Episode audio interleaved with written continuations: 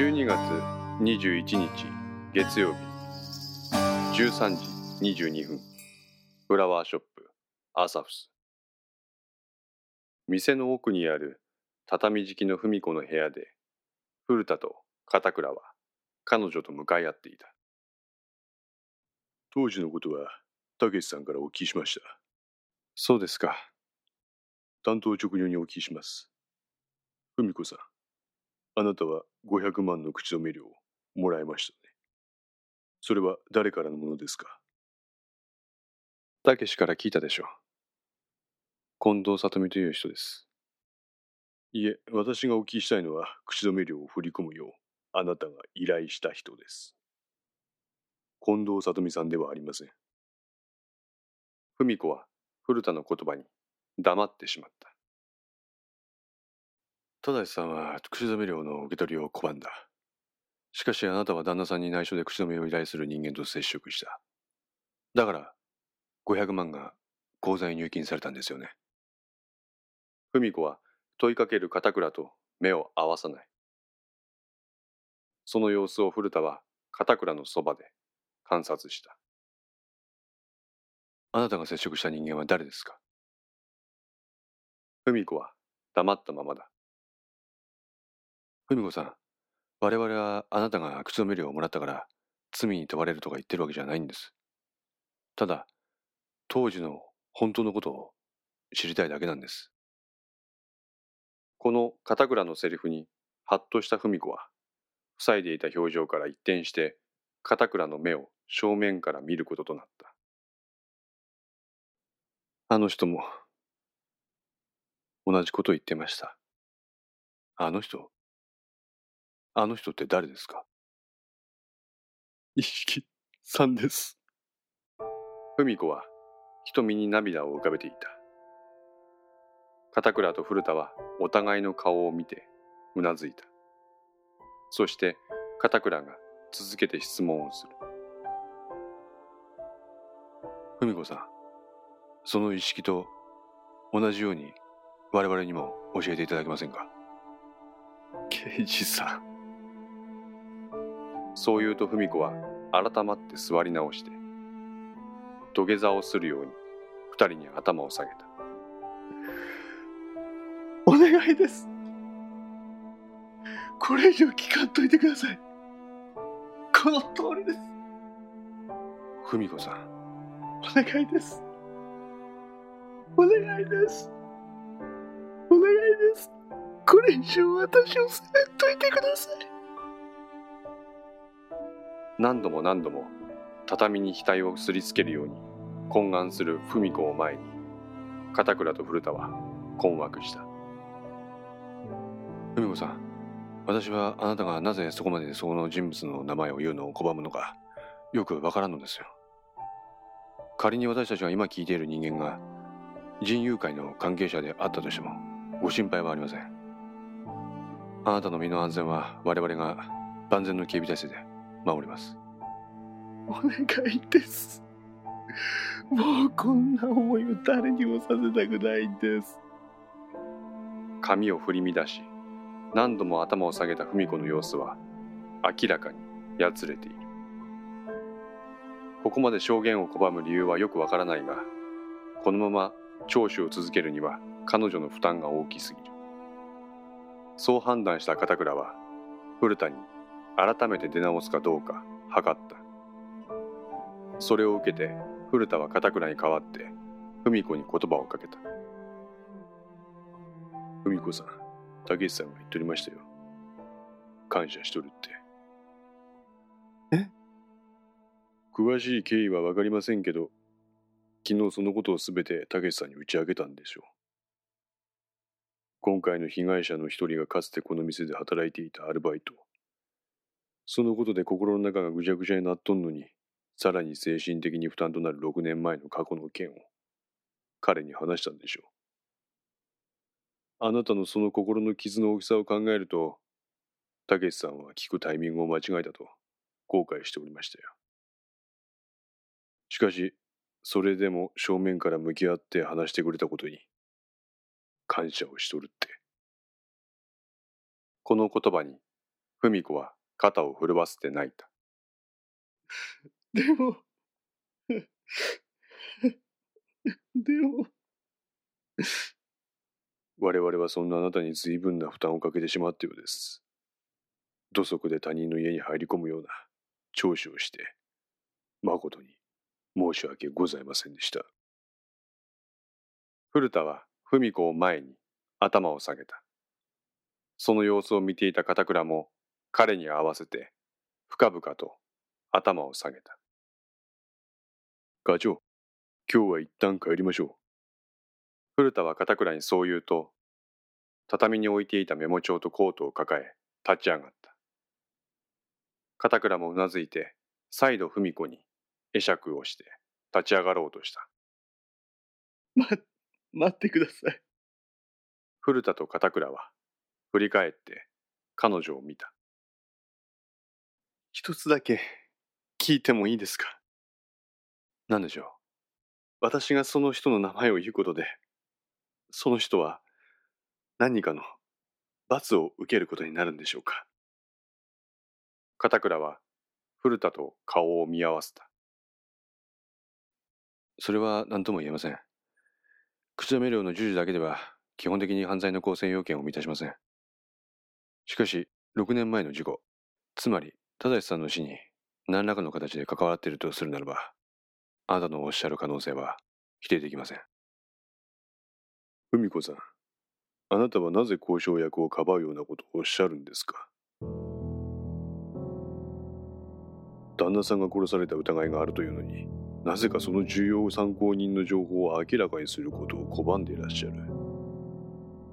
それでは交渉役とあなたは、もしや、防御を図っているんではないかと思われても仕方がありませんよ。そうなればあなたまで我々は捜査の対象と見なければなりません。せっかくのたけしさんの感謝の気持ちを、あなたは踏みにじることになります。先ほどまで文子に寄り添うように接した古田は手のひらを返したように彼女に言い放った。その表情は非常だった。文子は愕然とした表情で古田を見た。そしてうなだれてしまった。それでは失礼します。一一式、その場から立ち去ろうとした古田と片倉は振り返った。一式さんは約束してくれました。約束？そう。その交渉役を必ずこの手で引きずり出して、徹底的に罰を与えると。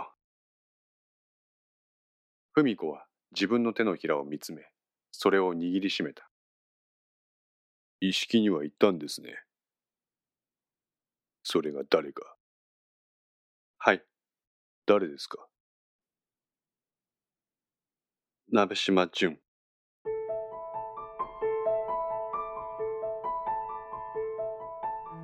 まさか。古田は思わず声を発した。おかしいですよね。旦那の殺害に何らかの関係を持っている人物も、その真相を暴こうとしている人も、昔出入りしていた武士の友人同士。でも、昨日から絶対に許さないと言っていた意識は、うちでバイトをしていたゆかちゃんを殺した連続殺人の容疑者。鍋島は依然として行方不明。もう私は誰を信じていいのかわかりませんよ。なんてことだ。なんてことになってたんだ。片倉は呆然とした。刑事さん、私は何を信じればいいんでしょうかお願いです。教えてください。教えてください。再びおえつして、か細い声で救いを求める文子に、古田が答えた。家族です。え？文子さん。あなたが今最も大切にするべきは家族です。この言葉に、文子は席を切ったように泣き出した。古田は 再び文子と整体して座った。そして一枚の顔写真を文子の前に差し出した。これがあなたにする最後の質問です。鍋島淳は、この男で間違いないですか？違いますか？サングラスをしていたらわかりません。そうですか。古田は少し落胆した声を出した。あちょ、ちょっと待ってください。ひょっとして、涙を拭った文子は立ち上がって、押し入れからアルバムを持ってきた。そしてそれを古田と片倉の前でめくり始めた。たけしの高校時代の写真です。あの時はみんな仲が良くて、部活以外でも、どこに何をしに行くのかわからないけど、よくあの子らは遊んでました。たけしはカメラが好きでしてね。ほら、当時あったでしょ。インスタントカメラって。あれでよくみんなの様子を撮ってたんですよ。ひょっとして、アルバムには剣道の試合や集合写真の中に混じってカラオケでふざけている様子、合宿先かどこかでバーベキューに興じる様子などがあった。あ、古田がそう言うと、文子は手を止めた。写真の中に剣道部の皆が仮装のようなものをしてポーズをとっている写真があった。その中に古田が差し出した写真と同じような丸型のサングラスをかけている男がいた。鍋島。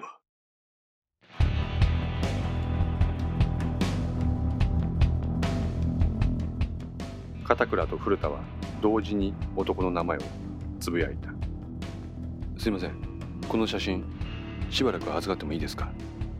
片倉の申し出に文子は応じた。文子さん、よく私たちに教えてくださいました。本当にありがとうございます。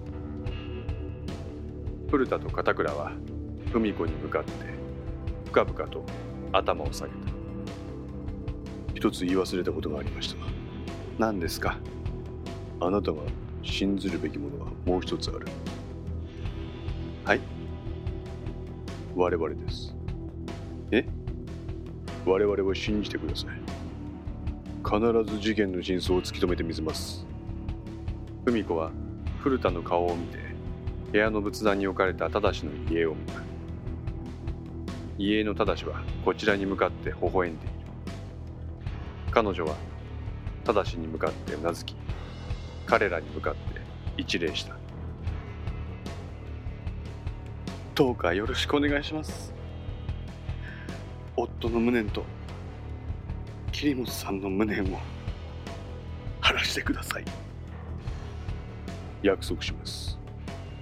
必ずや真実を白日のもとにさらしてみせます。